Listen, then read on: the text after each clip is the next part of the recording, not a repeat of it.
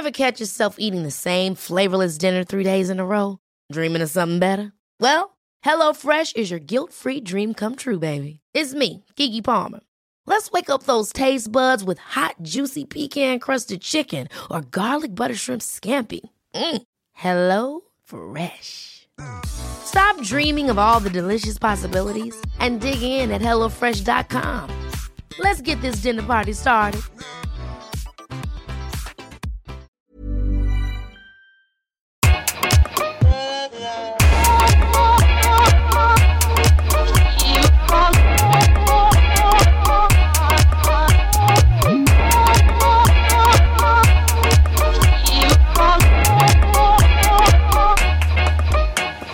Bonjour Okaya. Bonjour Grace. Bienvenue dans ce nouvel épisode de Kif Taras, le podcast qui saute à pieds joints dans les questions raciales. Ici, vous le savez, on parle d'arabe, d'asiatique, de blanc, de rome, de noir, toujours sans complexe. Aujourd'hui, dans Kif Taras, on avait envie de vous proposer un petit moment tranquille, en famille. On va passer au peigne fin le parcours d'une personnalité que nous estimons inspirante, un ami que nous connaissons toutes les deux depuis longtemps. Et nous avons le plaisir donc de recevoir Raphaël Yem. Salut les filles. Salut Raphaël. Euh, Ça a commencé à vanner direct. non mais au peigne fin alors que vous savez très bien que je suis chauve. J'ai capté le délire de cette émission, très bien. Moi, je suis content d'être là en tout cas. Oh, merci. Vraiment, je suis tellement fier déjà de ce que vous faites et de la proposition de podcast euh, que vous avez Kif Taras. Je vraiment, je suis très honoré d'être avec vous. Bah, merci, c'est euh, réciproque. On est super heureuse de te recevoir enfin depuis le temps qu'on y pense en plus. Voilà, maintenant, après ça, après s'être repassé la brosse à reluire, on va balancer les Ouais, questions. non, bon, voilà. On va parler des vrais dos.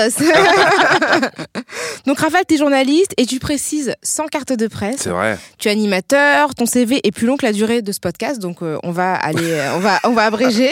Straight to the point. C'est ça, voilà. Pour être brève et euh, donner des éléments à celles et ceux qui nous écoutent et qui ne te connaissent pas, tu as travaillé dans de nombreux médias euh, populaires en presse, radio et télé tels que Radio Nova, France Culture, MTV, BET. On peut te voir actuellement sur France 3 et sur France O et tu as cofondé le magazine engagé Fumigène. Exactement. Je suis très fier de ça.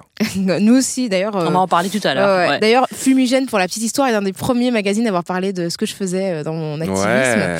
Ouais, en 2007. Ah, aussi. C'est l'un des premiers portraits que j'ai eu. Ouais. Aussi Ouais. Bah, vous voyez, Tu comme vois quoi. Et Comme maintenant, quoi. je suis dans Kif Taras. Allez La boucle est bouclée. Alors, euh, dans Kif Taras, Raphaël, on a un petit rituel. Donc, on demande aux personnes euh, si elles se situent sur euh, le plan racial et si oui, comment. Donc, par exemple, Rokaya est une femme noire et moi, je suis une femme asiatique. Et toi, est-ce que tu te définis comme ça? Ben, moi, je suis un homme asiatique, sûr. Euh, même si les gens n'y croient pas. parce que souvent, alors moi, je travaille en télé. Les gens, euh, tu sais, t'approchent dans la rue parce qu'ils t'ont vu à l'écran. Euh, et puis, en plus, je travaille sur euh, François. Quelquefois, ils me voient sur cette chaîne, chaîne dédiée à nos Outre-mer. Et ils sont persuadés que je suis antillais, réunionnais, wallisien, polynésien, tahitien. Mais rien de tout ça. Moi, je suis d'origine cambodgienne. Mes parents viennent du Cambodge. Ils ont fui le génocide, de ce qui allait devenir le génocide des Khmers rouges. Et ils sont arrivés euh, en France. Donc euh, mes deux parents sont euh, cambodgiens et c'est vrai que je je sais pas s'il y a un physique cambodgien, mais en tout cas quand j'y vais et que je parle le Khmer, les gens ne me croient pas, ne croient pas que j'en suis un. Alors nous on dit Khmer Sot, Sot ça veut dire je suis un vrai cambodgien de- des deux parents quoi. Et personne ne me croit et je pense qu'en France quand je dis personne ne me croit aussi. Bah, Tu sais, non, non, mais à ma décharge, euh, moi aussi. Bah pourtant, tu vois, euh, Ouais. quand je, quand je t'ai rencontré pour la première fois, je t'ai demandé, mais tes deux parents sont cambodgiens? Tu m'as dit oui. Et en fait, j'étais dans un espèce de déni en me disant, mais il est trop cool pour être asiate. non, mais pour te dire à quel point les clichés que j'avais internalisés m'empêchaient de penser que quand on était asiate, euh, on ne pouvait pas euh, aimer le hip-hop, porter un chapeau, Être barbu. euh, barbu. Alors, comme vous ne, vous, vous ne savez pas, mais peut-être qu'on va vous le décrire, Raphaël a toujours un chapeau. Ouais, souvent. Alors là, il est rond. Euh, il est rond, là, il est bleu, il va avec mes sapes. Pardon, je suis un petit peu coquet aussi. euh, je suis un peu fashion victime. Euh, ouais, je suis, je suis assez grand, euh, je suis costaud. Certains diraient que je suis gros aussi. Euh, je suis barbu. Alors, T'as euh, le teint assez mat aussi. J'ai le teint très mat aussi. Ouais. Et puis en plus, là, je rentre de vacances euh, d'Égypte. Donc j'ai pris un peu de soleil. Donc je suis vraiment noir pour le coup. Euh, pas autant que Rokaya, mais presque hein, quelquefois. Euh, vraiment quand je passe très très longtemps au soleil. Mais c'est vrai que je te dis, les gens ont du mal à définir mon origine. Euh, je, je- je- on peut me dire que je suis sud-américain aussi. Quand je suis dans le Maghreb, on me parle en arabe. Persuadé que je suis moi-même marocain ou euh, tunisien. Et comme j'ai de la barbe, on est persuadé aussi que je suis musulman aussi. Euh, donc c'est ce qu'on me disait quand j'ai voyagé un petit peu au Qatar, par exemple. Donc euh, voilà, c'est euh, assez drôle tout ça. Par contre, quand je suis dans les pays du Nord et que je dis que je suis français, les gens me croient. Ah, comme quoi Ouais. Finalement. Il y a que là. Et, et tous, et tous les gens de ta famille ont- ont- sont exposés aux mêmes questions ou t'es le seul dans ta famille à, à faire Non, non, non. euh, euh, je, je crois que je suis un peu le seul parce qu'en plus, j'ai adopté. euh, euh, tu parlais de, de, de- du hip-hop, euh, des tenues vestimentaires. Enfin, je suis tout le temps en sneakers. euh, euh, j'ai ce chapeau, j'ai ce, j'ai un petit rust, quoi. Excusez-moi.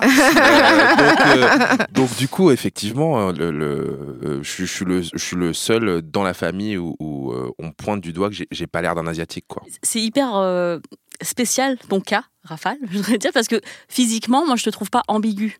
C'est quand tu m'as dit oui, je suis cambodgien, je me suis dit mais bien sûr qu'il est cambodgien Ah parce que tes traits sont pas. Enfin, je veux dire, euh, si on te dit t'es cambodgien, enfin, si tu dis t'es cambodgien, on te dit oui, oui, bien sûr, il est cambodgien. Mais en fait, c'est vraiment le reste. C'est ton ça. allure générale en fait. C'est le packaging de Ouais. Rafale qui fait que ça nous rend impossible le fait que tu sois. euh, Je crois que c'est l'allure, c'est mon métier aussi, c'est euh, euh, mon background. Euh, souvent, quand on, quand je dois me définir, je dis alors effectivement, je suis français euh, d'origine multiple, je suis euh, d'origine banlieusarde, euh, d'origine provinciale aussi, puisque je suis normand. À la base, je viens d'une cité qui s'appelle Hérouville-Saint-Clair, juste à côté de Caen, cité ouvrière. Euh, donc, je suis d'origine populaire également, et puis euh, d'origine immigrée euh, avec mes, deux parents cambodgiens. Donc, c'est vrai que c'est tout de suite, c'est- assez euh, différent de ce qu'on pourrait imaginer, euh, des clichés qu'on pourrait avoir des Asiatiques en France.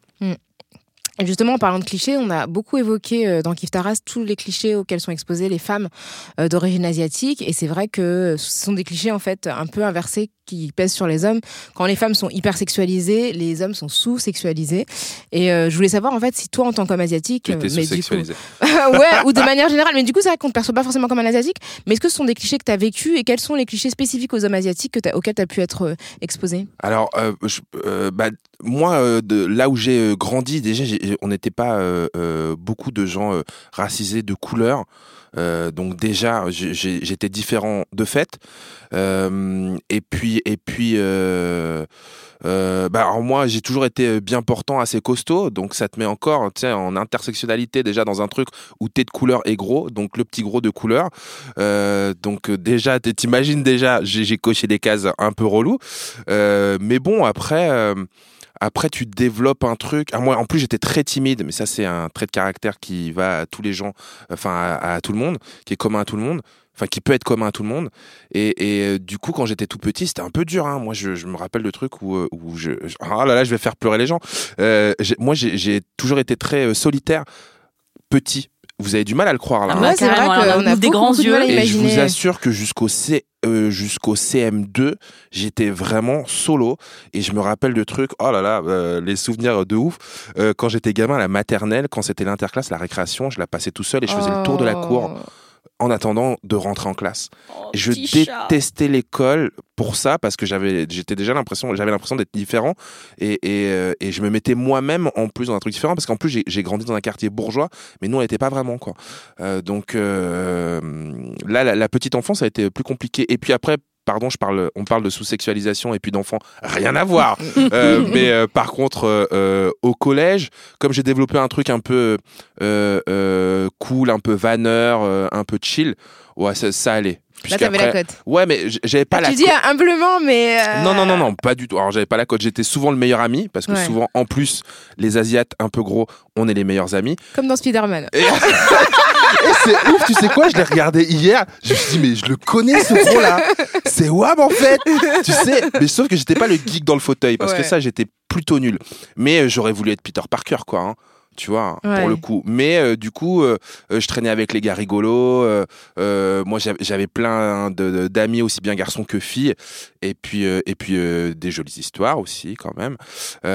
Donc, Comme dans Spider-Man. Ouais, hein. donc, non, ça allait. Et puis plus tard, plus tard, non, j'ai jamais été un grand tombeur et j'ai jamais été, enfin, j'ai jamais eu de retour, de, de refus de qu'on sorte avec moi, par exemple, parce que j'étais asiate. Euh, je pense plutôt le physique un peu costaud, gros. Je pense que c'est plus un handicap là pour le coup euh, que ça, que le que mes yeux plus en amande ou euh, ou ma couleur de peau. Après, dans mon cas. hein. Ouais, ouais, bien sûr, chacun, chacun et chacune vit euh, son Mm. expérience. Donc tu, tu l'as évoqué tout à l'heure euh, en intro. Tu dis que tes, tes parents ont fui ce qui allait devenir le génocide khmer. Est-ce que ils t'ont tout raconté parce que c'est vrai qu'il y a une spécificité par rapport aux parents qui sont réfugiés politiques, c'est euh, la, transmission en fait de la mémoire euh, très douloureuse. Est-ce que ce sont des choses que tu as su euh, dès l'enfance et quels souvenirs tu as de cette histoire tragique? Alors rien, mais quand je te dis rien, c'est euh, euh, alors souvent quand j'en parle en plus avec euh, euh, des gens de mon âge, euh, d'origine cambodgienne également, euh, avec des histoires un peu similaires, hein, des, des parents qui doivent fuir, qui passent en camp de réfugiés, qui arrivent ici et qui sont dispatchés en France. Que ce soit mon père ou ma mère, personne ne nous a rien raconté sur le pourquoi de comment est-ce qu'on était arrivé en France. Euh, Je me rappelle que ado, je leur ai demandé, euh, enfin plus petit, mais pourquoi est-ce qu'on est là en fait si on est euh, cambodgien? On dit ah mais c'est parce que on avait une nièce qui faisait un stage de médecine au CHU de Caen. Ah ouais, d'accord, ok. Et c'est plus tard, euh, je pense l'avoir. euh, euh, et puis il te oui, et puis c'était la guerre chez nous, mais jamais sans rentrer dans le détail, sans t'expliquer le pourquoi, du comment. En fait, j'ai découvert moi ça dans les livres moi-même, puisqu'à l'époque, quand j'étais jeune, moi j'ai 38 ans aujourd'hui, il n'y avait pas vraiment Internet, donc on- regardait dans les livres, le dictionnaire, les atlas euh, qui te racontaient, et puis quelquefois il y avait des émissions de télé où on parlait de ce génocide Khmer Rouge, et là on se retrouvait devant la télé. Enfin, euh, nous, parce que, comme on parlait très peu du Cambodge à l'époque, ou de l'Asie en général à la télévision, dès qu'il y avait un truc sur l'Asie à la télé, c'était la grand-messe, et puis les familles euh, se branchaient, et les limites, on s'appelait pour se dire, ah, ce soir, il y a un reportage sur le Cambodge, euh, sur telle chaîne. Euh, sauf que mes parents regardaient pas parce que ça leur faisait trop de peine. Ma mère me disait, oh non, mais je peux pas regarder, ça me fait pleurer. Euh, donc nous, on regardait, et, et avec mes frères, on a découvert cette histoire, mes frères qui sont plus âgés, euh, on a découvert cette histoire à la télévision ou dans les livres, euh, mais pas de vive voix. Euh, il a vraiment fallu les cuisiner un petit peu plus tard, plutôt ma mère, euh, qui a lâché les dossiers, euh, je pense, quand moi j'étais euh, jeune adulte, euh, qui pourtant, elle a une histoire de dingue, ma mère. Euh, ma mère, elle était hôtesse de l'air à l'époque. Euh, et elle était aussi danseuse pour le roi, le roi du Cambodge. Elle était hôtesse de l'air et son père était dirigeant. Il avait créé une plantation de caoutchouc. Donc en fait, ils étaient à l'aise, ils étaient yimbles là-bas hein, euh, pour le coup. Euh, et euh, pour celles et ceux qui ne le savent pas, les Khmer rouges, donc régime très très dur, communiste hardcore quoi, étaient arrivés et avaient dit bon année zéro, on recommence tout. Et dans l'idée, c'était éliminer les intellectuels, les riches, ceux qui avaient de l'argent, Mm. sur des critères un peu nuls, du genre on pouvait te tuer parce que tu avais des lunettes. Euh, lunettes veut dire tu regardes, tu lis des bouquins, tu lis des bouquins, donc tu as fait des études, tu as fait des études, donc tu es un intellectuel, donc en fait il faut te killer. Quoi. Euh, donc c'était aussi simple que ça. Euh, et, et, et ma mère qui était donc, je redis, puisque là, je commence à dire n'importe quoi, mais qui était hôtesse de l'air, quand elle s'est rendue compte qu'on fermait les aéroports et les voies aériennes, elle s'est dit ah oh là là, là il y a une galère, il se passe quelque chose. Si on nous met en quarantaine dans le pays, c'est que c'est que ce qu'on entend dans l'actualité va arriver et puis il va y avoir une grosse galère. Ce qui fait que elle, elle a euh, depuis l'aéroport, mais mais vraiment à l'arrache quoi. Depuis l'aéroport, elle a dit bon, euh, toi tu vas aller chercher ma sœur, toi tu vas aller chercher euh, notre daron et il faut qu'on parte, il faut qu'on bouge. Et en fait, ça s'est passé comme ça. Ils sont venus en quelle année? c'est en 75. Ouais, vraiment Donc, euh, juste avant la fermeture des juste- frontières, parce que c'est avril 75. Exactement. Et, et c'est là où on peut, nous, se considérer notre famille comme chanceuse. C'est que ma mère travaillait dans, euh, à l'aéroport et, et voyait que les couloirs aériens se fermaient et qu'on allait, en gros, les mettre en prison dans leur propre pays. Euh, donc, euh, c'était ça. Elle m'a raconté aussi qu'elle avait donné tous les bijoux qu'elle avait sur elle pour qu'on aille, que quelqu'un aille chercher mon père qui était à l'époque, euh, euh, lui, euh, professeur euh, dans un lycée. Pour le rapatrier euh, là où elle était, l'aéroport. Et de là, ils sont partis en Thaïlande, euh, je crois en, voiture, euh, pour rejoindre un camp et puis attendre que ça se passe. Et à l'époque, mon grand-père, donc qui lui était chéri pour le coup, avait dit mais non mais ça va passer, il va rien se passer, tout va bien. Et en fait, il en est mort. Il est resté là-bas, il en est mort. Et puis c'est comme ça qu'on est arrivé en France et que mes parents, et ça je le comprendrai par la suite, ont en plus vécu un vrai déclassement puisqu'ils étaient, euh, eux, dans une situation plutôt bourgeoise, en fait, et arrivés euh, en France, on a vécu euh, bah, triptyque, euh, enfin triptyque euh, HLM, euh, usine, euh, et du coup... euh, Ils avaient vraiment cette nièce au CHU de, de Rouen? Ouais, c'est pour ça, de Caen, et c'est pour ça qu'on est arrivé à. Caen, en fait. D'accord. Ouais. Ah oui, vraiment, C'est comme ça qu'on est arrivé à Caen. C'est elle qui a fait les papiers pour que tes parents puissent être sponsorisés et Exact. qu'ils puissent arriver en France Totalement. avec un- une garantie que Ouais. quelqu'un allait pouvoir subvenir à leurs besoins, tout ça? Totalement. Et euh, ça m'intéresse quand tu dis que tu as, lu dans les livres ce qui est arrivé à ta famille, puisque elle n'a pas pu te raconter elle-même euh, ce qu'ils ont vécu tellement c'était difficile. Mm. Quel livre, toi, tu as, lu euh, sur, sur le génocide khmer et qu'est-ce que ça. Enfin, si d'autres personnes sont intéressées ou qui, qui veulent surmonter le silence parfois de nos aînés, qui n'est pas un silence?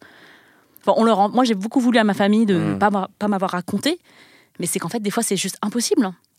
De, de, de raconter. Et bon, là, ta mère, elle a réussi à. Enfin, vous, vous l'avez confrontée avec euh, cette histoire-là, ensuite, Mm, pour avoir les détails spécifiques à votre famille, à votre, à votre parcours, ce qui est- et des fois, on peut pas faire ça. En donc. plus, je lui ai mis un vrai coup de pression, c'est-à-dire que non, mais je je je euh, je sais pas si c'était aussi ton cas, Grâce, mais moi quand j'étais euh, plus jeune, moi je voulais aller découvrir le Cambodge, donc je disais à, à- à mes parents, ma mère spécifiquement, ouais, quand est-ce qu'on y va? Et à chaque fois ils me disaient ouais bah l'été prochain pour les grandes vacances. L'été prochain, ça a duré 2, 3, 4, 5, 10 ans comme ça, où on a, il y avait toujours une bonne raison pour pas y aller. Pas d'argent, c'est compliqué. Ouais, mais là-bas la sécurité, on n'est pas sûr. Et quand j'ai eu, euh, je, euh, je crois, euh, 22 ou 23 ans, et ben j'ai acheté un billet d'avion et j'ai dit à ma mère bah ça y est moi j'ai mon billet j'y vais. J'y vais je, je- je parlais à peu près le khmer. J'ai dit j'y vais. J'y suis allé et ce qui est dingue c'est que j'ai retrouvé de la famille via des lettres qu'on s'était euh, Oh, enfin que quelqu'un avait envoyé à une cousine lointaine que j'avais avec une adresse je sais pas quoi. Et en fait j'ai retrouvé de la famille là-bas et euh, je suis resté un mois euh, avec euh, là-bas plein de péripéties, des gens qui ne te croient pas quand tu dis que t'es cambodgien parce que j'ai pas le physique. Moi, je parle à peu près le khmer, je le comprends vraiment parfaitement, mais j'ai un accent, un fort accent, j'ai du mal à trouver le vocabulaire. Euh, bref, euh, je, je me débrouille et euh, je reste un mois, c'était mortel.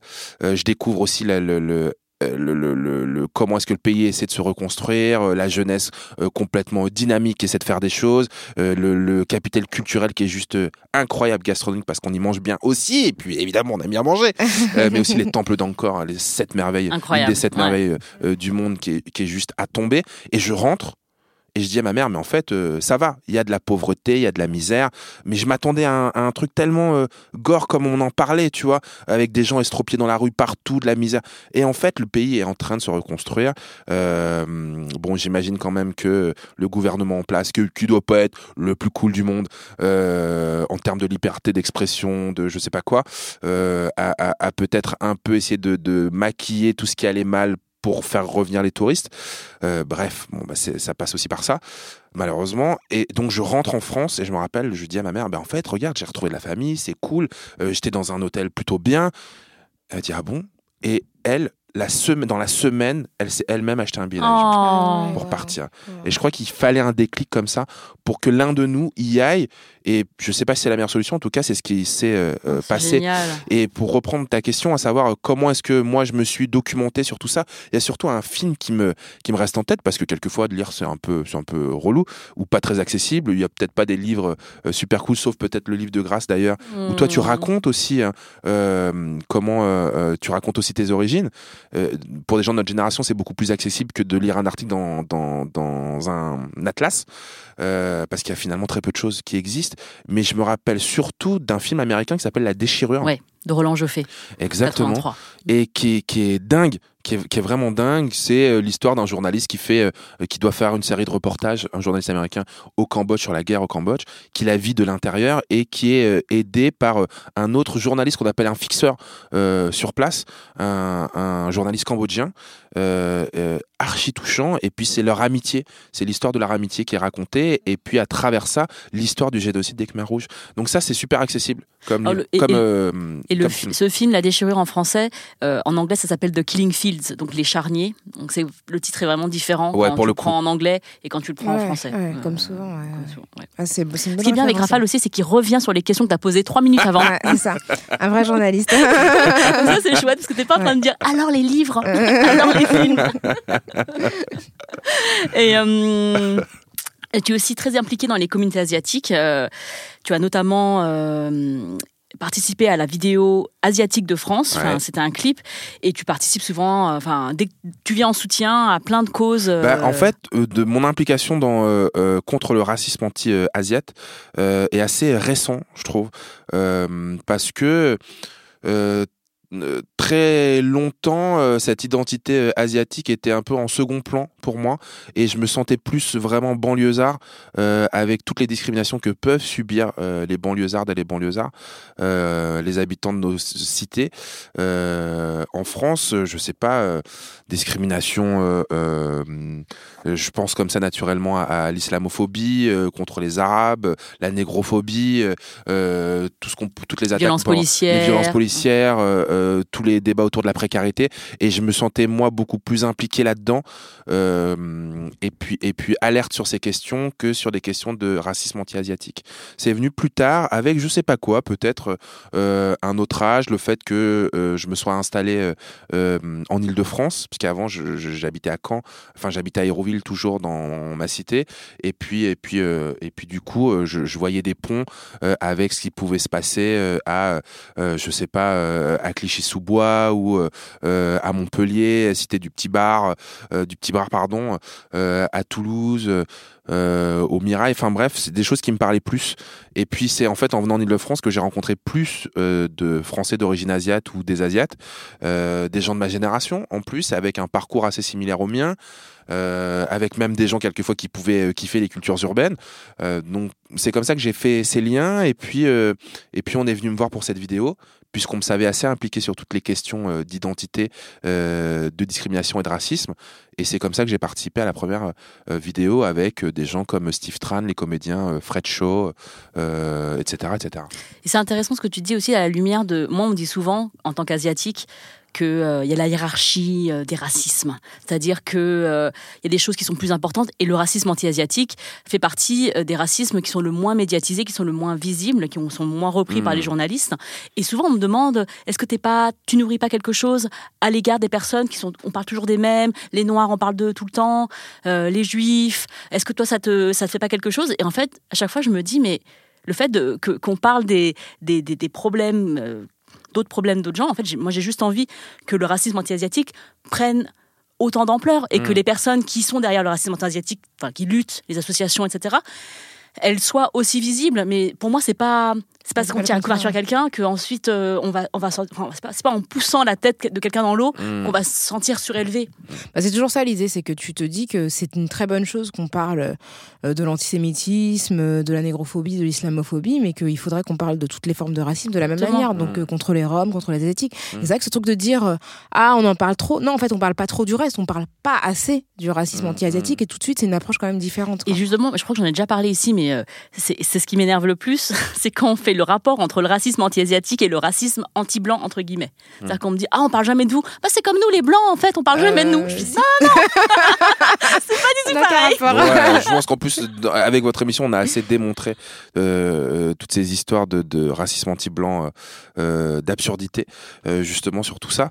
Euh, mais euh, c'est vrai que je pense que le fait que, euh, oh là là, ça va faire auto-centré, je suis désolé, mais que des gens comme toi, grâce, on peut euh, te voir euh, sur euh, euh, des luttes, euh, justement, tu peux dénoncer la négrophobie, comme toi, euh, Rokaya, tu peux dénoncer euh, l'antisémitisme ou, ou, euh, justement euh, discrimination euh, euh, contre les Roms, et que moi, on me voit sur des, euh, des débats ou des polémiques autour de l'islamophobie, je, je pense justement que ça, ça casse ces barrières-là et ça montre aux gens qu'on n'est pas obligé d'être noir pour lutter contre le racisme euh, anti-noir, qu'on n'est pas obligé d'être musulman pour euh, lutter contre le- C'est l'islamophobie. des poisons de no- notre société en général et on est Exactement. tous euh, membres de cette société civile.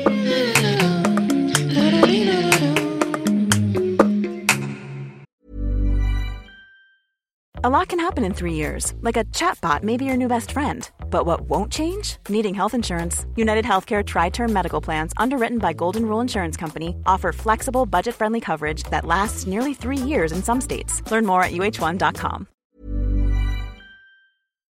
Et pour le coup, moi, j'essaye de. Enfin, dans ma tête, c'est clair. euh, les discriminations euh, prennent autant d'importance et sont euh, aussi terribles, insultantes, inadmissibles sur toutes les communautés. telles qu'on peut les penser. Pour moi, une lesbienne qui se fait agresser parce qu'elle est lesbienne, c'est aussi grave que un juif qui se fait agresser parce qu'il est juif, quoi. C'est ce qui est important aussi. Je trouve que c'est c'est quelque chose qui te caractérise, c'est le fait qu'on bah, t'as toujours été de toutes les luttes, quoi, et depuis longtemps, t'as toujours voulu soutenir des gens de, de toutes origines, et c'est peut-être aussi ça qui contribue euh, à l'ambiguïté dont tu parlais euh, Ouais, c'est vrai. au début de l'émission. Mais tu se dit, sais, mais il est quoi lui? Qu'est-ce J'ai- qu'il j'ai- Je, parlais fait d'islamophobie. J'ai un mec, un mec avec qui j'ai grandi euh, chez moi à Hérouville, euh, qui s'appelle Kader. Il est et que j'ai un peu perdu de vue parce que je vis à Paris maintenant. Euh, je vis à Montreuil plus précisément, dans le 93, mais il est persuadé que je suis converti à l'islam. et à chaque fois que je le vois, c'est on parle, on discute, la famille ça va, et il me dit et alors, tu peux me le dire maintenant? Tu peux me le dire? T'es un frère, t'es- converti. Ah, Je dis, c'est mais non, frérot, je t'assure que non. Et bref, ça dure depuis 10 ans comme ça. Ah, c'est drôle. Eh ben, en fait, je t'ai jamais dit, mais ma mère, elle s'appelle Yem. Ma mère, Ah euh, ma- ouais. ça se trouve, on est cousins. Mais c'est Ma- vrai. mon nom de- le nom de de ma mère, c'est Yem. Ouais. C'est dingue. tu sais, c'est- on, Ah, on en a jamais parlé. je t'assure, c'est c'est- dingue. Et donc j'ai un cousin qui euh, qui a le même physique que toi dans le sens euh, il est chauve et il a une barbe depuis il a, il a une trentaine d'années et quand on va en Asie les mecs lui tapent- enfin les, les Kazakhs les Ouzbeks qui sont en Ah bah vacances oui. euh, genre en Asie ils lui tapent dans le dos en disant frérot ça fait du bien de te voir et tout et Mais moi, c'est la même. Là, ben, euh, J'étais en Égypte, là, et c'est pareil. Il, y a, euh, il, il s'avère que je ne savais pas, mais l'Égypte, c'est une destination préférée des Ukrainiens, euh, de, de- des gens du, de- du bloc euh, russe, là, euh, l'Estonie, euh, la Lettonie, tout ça. Euh, et, et il s'avère que tu as des gens qui sont euh, ouzbeks et tout. Et c'est pareil. Ils sont persuadés que je suis l'un des leurs. Aussi, tu c'est vois. marrant parce que tu vois quand tu changes de zone géographique Ouais. du coup tes repères historiques changent c'est-à-dire Ouais, que. Euh, en France, euh, quand tu parles de, quand tu penses à des pays arabes, euh, tu penses à, au Maroc, l'Algérie, euh, enfin pas, pas les pays, mais les populations, parce que c'est l'histoire euh, des ex-colonies de la Bien France. sûr. Mais quand tu te déplaces en Asie centrale, enfin vers le, un- euh, les, les personnes qui sont euh, qui sont de confession musulmane, c'est d'autres références pour Ouais, eux. Et, euh, et voilà. Et- Et même pour nous, ça bouge. On se dit, mais qu'est-ce qu'il raconte C'est bizarre. Alors, euh, tu, l'as dit à, à l'instant, hein, tu es originaire d'Hérouville-Saint-Clair, dans la banlieue de, de Caen. Euh, tu te définis comme, étant, comme ayant fait HEC, les, autres, les hautes études Ouais. en- du culot. tu es un self-made hein. man, un peu à l'américaine, autodidacte, euh, qui n'est pas passé par les écoles de journalisme. Non. Et tu dis souvent, que, voilà, comme on l'a dit tout à l'heure, que tu n'as pas de carte de presse et que les écoles ne t'étaient pas accessibles euh, en tant que banlieusard provincial et surtout issu d'un milieu modeste. Mm. Euh, comment comment t'as abordé justement cette ambition de devenir journaliste? Moi, c'est ce que j'ai toujours cru, en fait. C'est ça ma, ma, ma vraie galère. C'est que personne euh, m'a informé du fait qu'il existait des bourses pour euh, prétendre aller euh, euh, étudier dans une école de journalisme. Sinon, j'aurais peut-être pris cette voie. Et, puis, j'ai eu pas mal de désillusions sur ce métier plus jeune parce que euh, moi j'ai lancé un fanzine, on en parlait au début de l'émission qui s'appelle Fumigène, qui est euh, au départ c'était euh, quand je dis un fanzine en fait c'était un magazine photocopié, donc des pages euh, A3 pliées en deux qu'on photocopiait la nuit à la MJC et on faisait ça le dimanche à la bibliothèque et ce qui est drôle et je raconte souvent cette histoire et ça fait rire souvent les gens mais on piquait les ramettes de papier pour faire ça quoi. Et comme des copains ou des copines faisaient du foot le dimanche ou de la danse ou ou je sais pas quoi bah mon hobby et celui de quelques autres potes c'était de, de faire du média de créer ce, ce journal et puis ensuite de l'imaginer. On a appris tous les métiers comme ça hein. Euh, journaliste maquettiste euh, euh, éditeur éditrice et puis après euh, celles et ceux qui le fabriquaient et puis après il fallait le vendre parler de ce journal. Bref vraiment j'ai appris sur le tas euh, tout ça ce qui est drôle, c'est que à la base, tu sais pas ce que c'est un rédacteur en chef ou une rédactrice en chef. Donc tu, tu fais euh, le métier en disant bon, euh, il faut coordonner comme ci comme ça, et tu apprends un peu plus tard, euh, quand tu fais des recherches sur ce que tu as envie de faire, que ça a un vrai nom ce métier. Donc ça c'est assez rigolo. Et puis euh, donc on a fait ça. j'ai amené cette pratique-là aussi euh, dans mon collège. Enfin j'ai non, je, je dis une bêtise, pardon. C'est au collège en fait que j'ai attrapé le virus en sixième. J'ai participé au, au journal du collège. De quel virus tu parles? Parce que dans, dans- Du virus. Ah, ah, ah Parce que moi je parle On est tous en train de se dire, mais est-ce qu'on s'en va à la 2020, fin, donc voilà. Je ne porte pas de masque pour parler du virisme, du virus du, du journalisme. Euh, non, j'ai participé au journal du collège euh, et c'est là où je me suis dit ah putain j'aimerais trop faire ça quoi. Euh, c'est trop bien de faire un journal. Donc c'est devenu un hobby par la suite. J'ai amené cette pratique au lycée où on a sorti un journal qui euh, a gagné le prix académique de la presse. À l'époque, j'ai lancé une radio aussi dans ce lycée. Euh, j'ai fait mon stage de, de troisième dans un lycée, dans euh, une radio associative qui était D'accord. niché là-bas, euh, TSF 98, je les embrasse s'ils tombent sur ce podcast. Euh, c'était la tour rose d'Hérouville-Saint-Clair, c'était vraiment la plus grande tour. C'est l'équivalent de notre tour Eiffel, quoi. C'est la tour rose, mais c'est à l'intérieur les appartements les plus pourris que tu as jamais vu de ta life. Et, et la radio se trouvait tout en haut, au dernier étage, je sais pas, au, 30, au moins au 30e. Et, et, là-bas, c'était vraiment le repère des, des grands qui venaient se bourrer la gueule, quoi. Tu vois, fumer des joints, tout ça. Donc quand tu es en troisième, tu montes, tu sais, t'es- un peu, euh, t'es un peu fragile quoi. t'es fébrile quand tu montes, tu prends l'ascenseur et ton émission c'est la nuit. Donc, euh, mais voilà, du coup, euh, euh, moi je me suis éclaté à apprendre comme ça sur le tas, vraiment dans les conditions de bénévole. Euh, et puis et puis, euh, je me rappelle quand j'ai eu 18 ans, je me suis dit bon, je vais en faire mon métier. Le journal là-bas de la presse quotidienne régionale, c'est Ouest France. Euh, je connaissais le correspondant Ouest France. Euh, j'ai écrit une lettre candidature spontanée. Je suis envoyé, et puis euh, une semaine, pas de réponse, un mois, pas de réponse. Je tombe sur le gars, je lui dis Ouais, est-ce que tu as entendu parler de ma lettre? Voilà, moi j'aurais, j'a- j'adorais être journaliste, et puis comme je connais bien Hérouville, je pourrais en parler, je connais bien les associations, je connais bien les gens et tout. Il m'a dit Mais Rafale, c'est pas sérieux, t'as pas le profil pour le faire. Bah non. Et là, je vous assure, je, je, je, ça n'a pas duré longtemps. Je suis tombé de haut en me disant Mais qu'un mec qui est, qui est euh, comme moi, qui, qui est correspond, enfin, qui, qui, enfin, Qui est- je dis- non, mais tout, je dis ouais. qu'il est comme moi parce qu'il il devait avoir 10 ans de plus que moi et lui-même il est euh, d'origine antillaise, donc noir, tu vois. Et puis il connaissait un peu la, la cité. Et, et en fait, je sais pas, j'ai senti, il, il m'a fait sentir que j'étais pas comme lui, quoi. Que j'étais pas. euh, Parce que lui, il a fait une école de, de, de journalisme. Bon, et tout, tu sûrement, Ouais. sûrement. Euh, et puis euh, ça a été mon premier truc. Et là, je me suis dit bon, écoute, si lui, qui est un mec proche de moi, me dit ça, à, à- à- j'ai 18 ans, je suis à Aéroville-Saint-Clair, je suis en bas de ma tour, le gars me dit ça, je dis c'est niqué pour moi, j'y arriverai jamais quoi. Et quand je dis que ça a duré 10 minutes, ça a vraiment duré 10 minutes, dans le sens où bah, je me suis dit bah tant pis, je vais m'éclater en faisant mon journal qui s'appelle Fumigène, et puis ça va marcher. Et puis il s'avère que ça a vraiment Ça a marché marché, oui. parce que ce journal, donc, on a vraiment fait à la sueur. euh, on l'a fait avec rien. On l'a fait avec du papier euh, carotte pour le coup. Euh, et puis, euh, en fait, euh, il a grossi.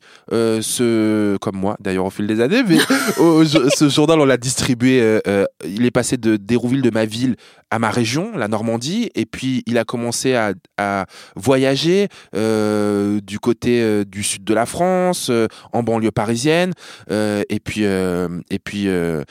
Et s'il y a des très jeunes qui nous écoutent, ils ont, du mal à le croire, mais, quand euh, j'avais 20 piges, il n'y avait pas Internet. Tu pouvais pas taper dans Google les adresses, euh, il n'y avait pas Instagram, il n'y avait pas tout ça. On pouvait pas joindre les gens aussi facilement. Donc il y avait l'annuaire, donc un gros bouquin où il y avait des numéros de téléphone, tu cherchais. Et nous, à l'époque, euh, dans Fumigène, on voulait interviewer les stars du rap, parce que c'est ce qu'on écoutait et tout ça. Donc on, on- on cherchait les maisons de disques dans les pages jaunes de Paris.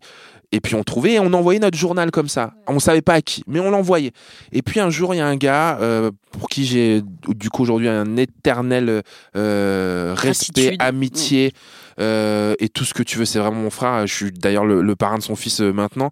Euh, Fauzi Méneri, à l'époque attaché de presse chez Hostile Records. Hostile, ils ont euh, à l'époque dans cette maison de disques, en tout cas, chez, ils ont Ayam. Euh, et lui m'appelle un jour pour me dire Ah ouais, dis donc, j'ai reçu votre journal là, c'est pas mal. Bon, on peut faire mieux, mais venez à Paris et puis ce sera l'occasion pour vous d'interviewer Ayam. Oh, mais t'imagines, Ayam c'était déjà aussi, aussi lourd que ce que c'est euh, aujourd'hui, quoi. Ouais, tu vois, c'était déjà légendaire. ouais. Donc première fois qu'on va à Paris, on prend le train pour y aller. Euh, on se retrouve dans un hôtel. Première fois qu'on arrive dans le lobby d'un hôtel. Aujourd'hui, moi, c'est, j'allais dire, c'est mon quotidien. Enfin, parce que j'étais sur MTV, parce que euh, voilà, j'ai fait pas mal d'interviews dans les hôtels et il faut le dire aux gens, ça se passe souvent dans les hôtels. Maintenant, il y a moins d'argent, donc ça se passe directement dans les maisons de disques ou dans les cafés. Mais euh, à l'époque, c'était quand même le face des maisons de disques. On arrive dans un hôtel comme ça, un truc 5 étoiles. Les gars d'Ayam, c'est la garde à l'époque, c'est euh, Joe Star, euh, Joe Star, je dis n'importe quoi, c'est les copains d'NTM, mais euh, euh, c'est Shuriken et son frère Faflarage qui rentrent les premiers parce qu'ils avaient sorti un projet qui s'appelle La Garde. Ah là, je parle aux anciens, hein, attention. hein. Je les vois et, et, et, et tu te dis, ah, c'est génial. T'as l'impression d'avoir réussi en fait. Hmm. J'avais l'impression d'avoir réussi ma Ah, vie génial. on pose les premières questions et tout. Et ce Fauzi, en fait, qui est là, euh, on, on se lie d'amitié avec lui. Et il me dit, écoute, euh, moi, je me. En fait, j'ai compris qu'il s'était retrouvé dans mon parcours parce que lui-même, il était arrivé à, être un des meilleurs attachés de presse dans son label et que lui-même avait grandi en banlieue et que lui-même, on lui avait pas dit qu'on pourrait euh, devenir attaché ou travailler dans l'entertainment, tu vois. Et il était arrivé là et puis s'était un peu retrouvé dans ce que je faisais. Il, aimait mon dynamisme, euh, mm, mon positivisme. Et du coup, il m'a, dit, bah écoute, si tu veux en faire ton métier, je vais te brancher avec euh, d'autres rédacteurs en chef que je connais. Et j'ai commencé à écrire comme ça pour un magazine qui s'appelle RER, qui était à l'époque une des références sur euh, le rap et la rap culture. Euh, et j'ai fait des piches comme ça pendant six mois, depuis Hérouville-Saint-Clair. Euh, bon, je vous raconte pas les galères parce que l'argent de mes piges rentrait pour payer mes billets de train. Bref, je gagnais rien, mais je kiffais le faire. Et surtout, ensuite, aller à Carrefour euh, de chez moi, ouvrir le magazine dans le truc de la presse et dire putain, il y a mon nom, quoi. Ouais. C'est mortel. Et puis, euh, je suis devenu rédacteur en chef adjoint de ce journal au bout de six mois. Bravo. Et c'est comme ça que ça a commencé. Bon, là, c'est un podcast où on parle pas beaucoup, hein, Rocaillard. Ouais, c'est clair. Ah, Non, mais- pardon. non, c'est génial. Non, mais c'est Ah, super, on te laisse dérouler, est bien, on est bien, on le laisse et il est il fait, tout, il fait le truc tout seul, il a pas bien, lu le conducteur, mais. hein, mais c'est ça, en fait, c'est- voilà. super bien. Et dans, dans les portraits de, de tes débuts, du coup, qu'on lit vachement sur la Ouais. toile, euh, on te retrouve vraiment associé à cette culture de, de rue, le hip-hop, Ouais. l'urbain, voilà. Euh, et euh, je voulais te poser cette question parce que moi, quand j'ai grandi, euh, non, j'ai gr- grandi en, banlieue parisienne, j'avais vraiment cette impression que les blancs écoutaient du rock Ouais. et les noirs écoutaient du rap. Et du coup, parfois, je me demandais, moi, qu'est-ce que j'écoute comme musique parce qu'il y a personne. Et toi, et toi, j'ai vu que tu écoutais les deux. Donc, toi, t'as pas du tout été atteint par ces clichés euh, Non. là. Non, non, non. Euh, est-ce que c'est parce que. Alors, j'allais dire, euh, est-ce que c'est parce que j'ai grandi en province? Non, pas du tout, parce que je pense que les banlieues, euh, nos cités se ressemblent euh, partout sur le territoire français. Donc, on a vraiment cette histoire en commun.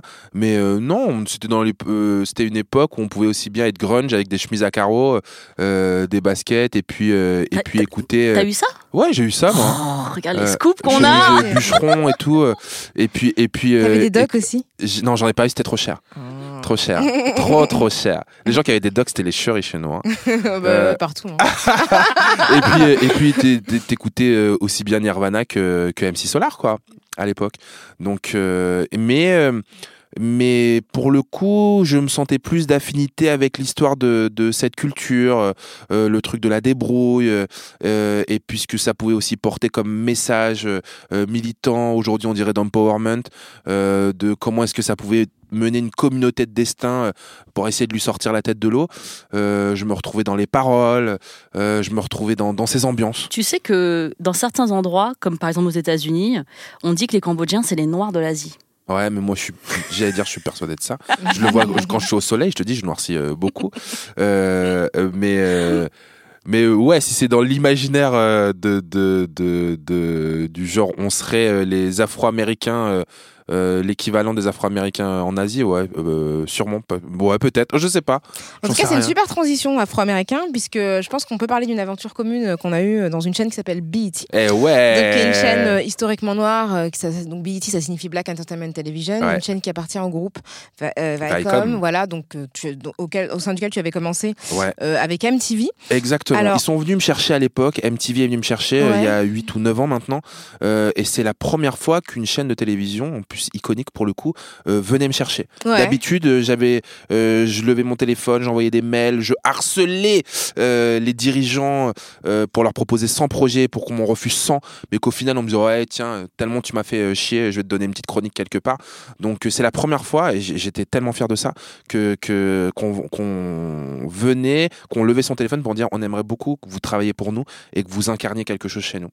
Et du coup, alors sur BET, avant qu'on parle de ce que tu y as fait, Ouais. ça a commencé euh, très mal. Ah ouais. Bon, je pense qu'on peut revenir sur ce sujet. C'était hyper chaud parce qu'en fait, ce qui s'est passé, c'est que donc BET a été créé euh, par la même entité en fait qui avait MTV déjà en France et les animateurs qui ont été sollicités, animateurs, et animatrices donc qui ont été sollicités Ouais. pour lancer la chaîne, c'était Edia Charny et toi. Ouais. Et donc moi, je me souviens très bien que euh, t'as as posté la photo de, du lancement de BET, une photo de Edia et toi Ouais. euh, sur ton euh, sur ta page Facebook pour dire ah super BET arrive en France. Et moi, je me souviens, j'étais dans un avion, j'ai vu la photo, je t'ai félicité et dans ma tête, je me suis dit ah, peut-être qu'il y a des gens qui vont mal réagir. Ouais. Et quand j'ai atterri, c'était le feu en France. C'est-à-dire que, bah, il se trouve que. Il a suffi d'un voyage, tu sais, juste le temps du voyage en avion, du vol. Elle a atterri, elle a ouvert. Les notifications Twitter. Fait, Ok. Et, euh, et du coup, ce qui s'est passé, c'est qu'effectivement, ni Edia ni toi n'êtes noir, alors Ouais. que c'est une chaîne historiquement noire. Et donc, ça a été une polémique incroyable. Est-ce que tu peux nous en parler de Bah, comment tu l'as vécu et quelles ont été les réactions BT aussi, euh, comme MTV pour moi, chaîne iconique, donc euh, fierté euh, totale. Quand on me dirait est-ce que tu veux y aller, tu veux aussi incarner la chaîne, j'ai dit oui tout de suite parce que effectivement, il y a l'histoire des Noirs, l'histoire du hip-hop aussi, qui est vraiment pour le coup euh, euh, liée à, à et, euh, et erreur de, de notre part, alors pourtant je suis déjà engagé hein, dans toutes les luttes sur les identités euh, en France, de ne pas voir que certains, certaines allaient prendre mal, le voir comme une offense, ou voir comme encore, encore euh, un, signe de, une signe de, un signe de, euh, d'infériorisation ou euh, de discrimination.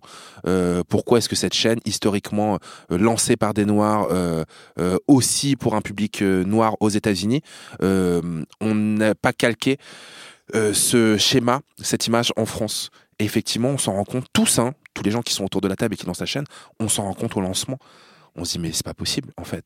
Et, mais et, et je peux et, et- et je me dis mais à pas un moment il y a un noir ou une alors qu'en fait le noir, j'allais dire le noir, il est aux commandes de la chaîne. Ouais. Il s'appelle Roswell, il est directeur des programmes, mais lui, on le voit pas, évidemment. Et, et même lui, ne voit, ne, au départ, au lancement de la chaîne, ne voit pas le problème. Euh, et c'est quand on voit le shitstorm qui se passe, on se dit putain, mais comment on n'a pas pu penser à incarner la chaîne, quoi, euh, par euh, un noir, une noire ou plusieurs, alors qu'il y en a des, des, gens euh, qui pourraient prétendre à être là où on est, mais il y en a 20 000, quoi. Tu vois, c'est comme ça aussi d'ailleurs que Rocaille arrive. Bah, en fait, ce qui, est, ce qui est marrant, c'est que moi, je me souviens, donc j'étais euh, j'étais en déplacement et euh, Raphaël m'a envoyé un message en me disant Ah, est-ce que tu connaîtrais des journalistes qui pourraient couvrir des choses pour les, sur les États-Unis Ouais, ouais. pour BET Je dis Ah, bah moi, je veux bien en fait, parce que j'y vais souvent, etc. etc. Et c'est suite à ça que euh, les personnes qui s'occupaient de l'antenne se sont dit Ah, bah si elles considèrent pour euh, le, le fait de faire des reportages aux États-Unis, pourquoi pas venir sur l'antenne en Ouais. France? Et du coup, je me suis retrouvée un petit peu en mode, euh, je sais pas comment on appelle, enfin, euh, un peu pour euh, d'une certaine manière répondre à cette polémique. Ouais. Et donc, euh, je suis venue avec vous Edia pour euh, le lancement de la chaîne. Mais c'est vrai que j'étais venue post-polémique. Et moi, je t'avoue que je me suis dit que c'était en fait d'autant plus dommageable que dans un contexte où les Noirs sont très très peu visibles, Mm. euh, de lancer une chaîne qui s'appelle Black sans Noirs, c'était vraiment c'était pas possible en fait. C'était complètement inaudible dans un contexte où en fait on voyait des, des noirs nulle, nulle part. Et donc moi je suis arrivée mais aussi pas enfin il y a des gens qui ont bien accueilli mon arrivée mais euh, moi j'ai vu aussi des réactions un petit peu mitigées genre euh, bah, elle est pas légitime euh, qu'est-ce qu'elle y connaît en musique enfin alors que j'étais pas du tout venue venue faire de la musique. Mais ça n'a pas forcément été évident pour moi et aussi d'avoir de venir en ayant le sentiment tu sais un peu d'être la noire euh, qui vient euh, colorier euh, un truc qui allait pas à la base Ouais. quoi, tu vois Ouais, totalement. Dans, dans le sens où, moi, je, je pense, euh, les gens qui ont lancé la chaîne étaient, étaient euh, plutôt sincères. ouais Je pense que c'était dans le délire de la culture noire, euh, liant, et en fait. Et c'est là aussi on peut pas faire des transpositions euh, totales Bien et sûr. que on sent bien aussi que euh, on a des, des gènes sur toutes ces sur tous ces sujets, euh, des choses qui sont pas réglées ou des choses qui sont pas encore claires pour toutes et tous. C'est de se dire que Black Entertainment Television ça voulait dire la chaîne de la street culture ouais en fait. ouais Et c'est comme ça que personne n'y a vu un problème de mettre Edia Charny ou Raphaël Yem comme incarnant, les premiers incarnants de, de cette chaîne. D'autant que euh, si euh, vous avez suivi en plus cette polémique ou si vous la découvrez et que vous pouvez aller chercher les historiques, c'est que beaucoup, beaucoup de gens de la communauté noire en France ont pris ma défense, ouais mais pas celle d'Edia. aïe Pourquoi? Parce je que. croyais que t'étais noir Mais non alors, Il est réunionnais. il y a des gens qui ont cru déjà en plus, euh, mais surtout comme je m'étais moi-même avant tout ça beaucoup engagé contre la négrophobie, euh, contre les attaques en banlieue, enfin sur les habitants et les habitantes euh, des quartiers populaires, et que j'avais vraiment cette image, euh, et j'espère l'avoir toujours, euh, de mecs qui luttent pour l'égalité réelle, et ben j'ai été épargné de tout ça. Même si, attention, hein, j'ai pris plein de trucs, des, euh, amis proches euh, même qui m'ont reproché euh, d'être sur BET. Euh, mais la plupart des, gens qui comptaient, aussi bien des, des, enfin, des vrais leaders d'opinion, des artistes, des militants de terrain, ont pris ma défense. Mais ils ont été plus réservés sur celui d'Edia, parce qu'Edia est plus connue comme une journaliste entertainment people que, que quelqu'un qui euh, peut aller euh, manifester euh, ou euh, se lever euh, aussi le, le- sur les commémorations du 10 mai. Quoi. Euh, donc voilà, je pense que pour elle, ça a été un plus mauvais souvenir que pour moi. Bah, ça a été très dur. hein. Je ça sais que ça a été très très dur. hein. On l'embrasse de- d'ailleurs, Edia, si elle tombe sur ce Il y a eu des insultes, il Ouais. y a eu des menaces, il y a eu aussi des Il y a trucs eu des racistes. menaces, il y a eu des trucs racistes, il y a eu des trucs, euh, il y a hein, eu des trucs hein. sexistes. Et tout ce donc, que tu euh, veux. Donc euh, voilà, c'est-à-dire que je comprends, euh, je comprends la colère qui était tout à fait légitime, mais c'est vrai que sans prendre aux individus, au lieu de, réfléchir à un système qui fait que on arrive là, euh, voilà. Et bon, finalement, t'es resté sur. Finalement, je suis resté longtemps. on a fait plusieurs saisons d'émissions ensemble. je crois que je suis resté trois ans. Resté trois Ouais, ans. Ça. ça. a été ma décision de partir. On Exactement. m'a pas demandé de partir. Non, t'es. Euh, J'avais l'impression que trois ans ça allait. Ouais. Et puis j'étais rédacteur en chef aussi de nos émissions. Absolument. Tu vois, et puis je cumulais, j'avais là aussi la casquette de Red Chef et d'animateur sur MTV, et je commençais aussi à faire pas mal de choses pour France Télévisions, et, et puis Il a euh, fallu un- choisir. quoi. Exactement. Enfin, c'est que quand tu peux plus, tu peux plus. Et surtout, tu as beaucoup de gens talentueux qui arrivaient sur l'antenne. Euh, Balou euh, était là. Euh, Anaïs B aussi était là. Donc, euh, ça leur a laissé plus de place. Et puis, euh, et puis je vois qu'aujourd'hui, la chaîne, Ouais, c'est ça, on a continue, vu passer euh, Tonio Live, Flora exactement. Coquerel, ouais, ouais, ouais. totalement. Et Mm. puis, ils font bien le job. Donc, bravo à eux, quoi. Et aujourd'hui, tu es sur France 3 et Ouais. sur France O. Et, Et je vais même euh, te dire la vérité, ma sœur, c'est que ce matin, avant de venir chez vous, j'étais au salon de l'agriculture. Ouais. T'imagines, il y a une bande-annonce nationale qui passe avec euh, aujourd'hui France 3 est au salon de l'agriculture toute la semaine, présentée par Vincent Ferniaud et Raphaël Yem. Ça veut, on est d'accord, ça veut rien dire. C'est-à-dire qu'à un moment, et je me dis, c'est aussi euh, là que je dois être parce que euh, le combat pour euh, la représentation, pour la diversité. Mais aussi, justement, elle est je, là. je me demandais, est-ce que le fait que maintenant tu sois sur France 3 et sur France O et, et que tu t'abordes des thématiques généralistes, parce que le salon d'agriculture, c'est Ouais. pas étiqueté banlieue Ouais. ou pas étiqueté diversité, est-ce que tu penses être sorti de cette case, enfin, Non, alors je que suis. tu as aimé, enfin, sans vouloir. Je- euh, ouais, ouais. Alors, non, moi, je, je, en plus, je suis pas du tout péjoratif sur cette case parce que j'ai longtemps, euh, en tant euh, que, que euh, professionnel comme de médias, milité pour plus de diversité euh, à l'écran, à l'écran, mais aussi derrière l'écran. C'est pour ça que quand euh, je sais que Ross, euh, Roswell était euh, directeur des programmes de BET, moi, j'étais très fier de ça aussi parce que c'était un poste à responsabilité et que donc moi, je pars du principe qu'il faut qu'on soit représenté aussi bien de façon sociale que de façon de couleur aussi, devant et derrière. Euh, Pour que ça fasse bouger les choses, Euh, et, ben euh, je, suis très content d'aller le faire. Je suis pas sorti de cette case, elle, est en moi. Je pense même que il y a peut-être pas un effort, mais même pas une stratégie, mais c'est dans la pensée des gens qui m'ont mis au salon de l'agriculture de dire ah bah aussi il va représenter quelque chose. Et ouais effectivement je représente des gens qui me regardent euh, à la télévision parce qu'ils peuvent se retrouver dans l'image de ce que j'envoie mais aussi dans les valeurs que je peux porter dans le parcours aussi que je peux avoir. Donc je suis très content d'y être et tous les matins je suis dans une émission qui s'appelle Ensemble c'est mieux. Je pense que ça me va plutôt bien où euh, où euh, je me balade dans aux quatre coins de l'Île-de-France à la rencontre des gens autour de leurs initiatives positives et citoyennes. Je fais ça et puis je suis sur Flash Talk sur François où on fait un grand débat sur des questions de société et où je prends un malin plaisir à donner la parole au micro des gens du public, à des gens qu'on voit pas beaucoup à l'antenne, des vieux, des jeunes, des femmes voilées, euh, des mamans noires, etc. etc. Moi, j'ai une dernière question parce qu'on est pressé par le temps, parce que Raphaël. euh, Il parle trop Non, il, parle il bien. est super surtout. intéressant, mais très, très c'est vrai qu'on n'a pas besoin de le relancer. Est-ce qu'on t'a déjà reproché dans ton journalisme de manquer d'objectivité parce que tu étais parce que tu es militant et que tu as Oui. des engagements? Oui. Et comment tu le prends toi du coup? Bah non, moi, moi je pars du principe que de toute façon un, un journaliste n'est jamais objectif. Il, il, il, il, euh, euh, il affine, il porte sa propre, ce qu'il pense être sa propre objectivité, mais c'est son parcours, c'est ce qu'il a vécu, c'est ce qui, c'est, ce qui le fait vibrer, euh, qui lui donne ça. Donc moi j'ai l'impression que dans notre métier on est tous subjectifs et cette subjectivité devient une sorte d'objectivité. Donc ouais, je suis assez objectif dans le sens où je comme je le disais à l'instant, je veux donner la parole aux gens qui n'ont pas l'habitude de prendre la parole. Et tu le fais très bien, Raphaël. hein, merci beaucoup. Là, c'est nous qui t'avons donné la parole avec grand plaisir. Ah, c'est moi, je kiffe. Euh, tu reviens quand tu veux. Ouais, bah nous aussi. Tu reviens quand tu veux. C'était vraiment chouette. On est contente de pouvoir dire qu'on te retrouve de manière quotidienne sur France 3. Ouais. Dans Ensemble, c'est mieux. Et aussi régulièrement, euh, voilà, sur, dans Et- Flash Talk. Et tous les dimanches, Flash Talk, 19h sur François, jusqu'à ce que la chaîne meure, puisque c'est annoncé. Bah oui, parce qu'il faut pas déconner, quoi. Une Mais, chaîne. euh, mais là, on milite en ce moment pour que l'émission arrive sur une autre euh, chaîne du groupe France Télévisions. On croise les doigts. On croise les doigts pour ça. Euh, c'est la fin donc de Mm. Kif Taras euh, dédié Depuis le studio de- Soria Bonali. C'est ça, exactement. C'est Et- le, vrai nom du studio. Euh, on est en, dans, un, dans une configuration intimiste, hein, on va dire ça Avec comme des ça. canapes. Et aujourd'hui, le podcast Kif Taras de Binge Audio est réalisé par Mathieu Thévenon. On se retrouve dans 15 jours pour un nouvel épisode de Kif Taras. Merci Raphaël. Merci Salut Raphaël. merci. Salut Merci, Grâce.